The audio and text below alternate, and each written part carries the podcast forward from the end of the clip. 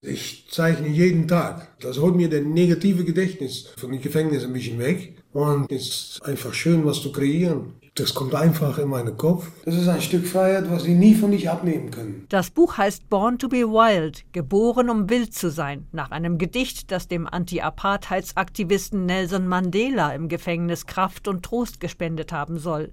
Der katholische Gefängnisseelsorger Mainz Kuzier erklärt: Ich denke, es ist wichtig, die wilde Seite, die wir allen in uns haben, zu leben, auf eine Art und Weise, die nicht andere Menschen verletzt. Es ist wichtig, uns auszudrücken. Man sieht es bei Kindern, die Liebe zu malen zu tanzen, zu singen. Das gehört zu uns Menschen. Das kommt aus dem Inneren, aus dem Herzen, aus der Seele. Und das muss nicht zurückgehalten werden. Das muss stimuliert werden, dass das auch hinter Gitter weitergeht. Die Bilder der Häftlinge zeigen hässliche Fratzen, gefährliche Monster, die Zelle als Pappkarton, aber auch Tränen und Tiere. Ja, die sitzen für dein Fenster und dann denkt man auch, ich wünsche, ich war ein Vogel und ich konnte rausfliegen. Wenn ich ein Schachbrett zeichne, dann ist das aus Leidenschaft für das Spiel, aber auch, dass das Leben ein Spiel ist. Und das Spiel hat Regeln, da sind so viele Möglichkeiten und auch mit das Leben. Betrüger, Gewalttäter und Drogendealer haben Texte und Gedichte verfasst. Das helfe, die Straftat zu verarbeiten, sagt der evangelische Gefängnisseelsorger Andreas Leipold. Ja, wenn Sie sich die Bilder in unserem Buch anschauen, dann werden Sie sehen, dass da ganz viel verarbeitet wird. Es sind viele Porträts dabei, Gesichter,